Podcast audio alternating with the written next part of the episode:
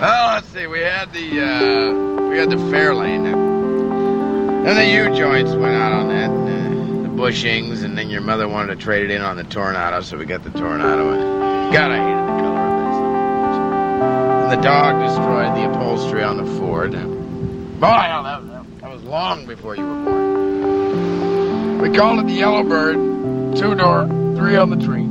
Tight little mother. Threw a rod, sold it to Jacobs for a hundred dollar. Now the special uh, four holer, you never seen body panels line up like that. Overhead cam, dual exhaust. Hell, I had see, had four Buicks. Loved them all. now your Uncle Emmett, well, he drives the Thunderbird now. It used to belong to Grand Evelyn. Now she she ruined it. Drove it to Indiana That was the end of that. Sold that Cadillac to your mom. Your mom loved that caddy. Independent rear suspension, Landau top roof tires, gas hog. swear it had the power to repair itself. I love the olds. Dan Steele used to give them to me at a discount. Showroom models. And, uh, and there was the Pontiac. And, uh, God, I love that Pontiac. Well, it was kind of an oxblood. Uh, you know, it's just kind of handled so beautifully. Yeah, I miss